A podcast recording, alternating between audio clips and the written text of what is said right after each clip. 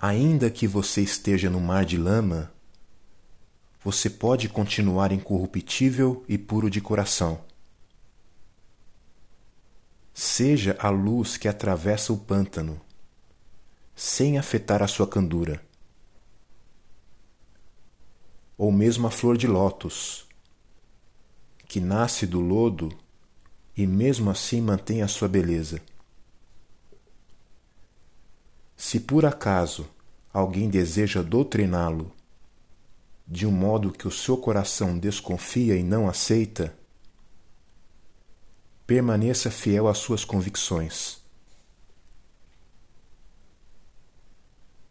Não importa o que dizem, se o seu coração fala mais alto. Se liberte dos condicionamentos que implantaram em sua consciência.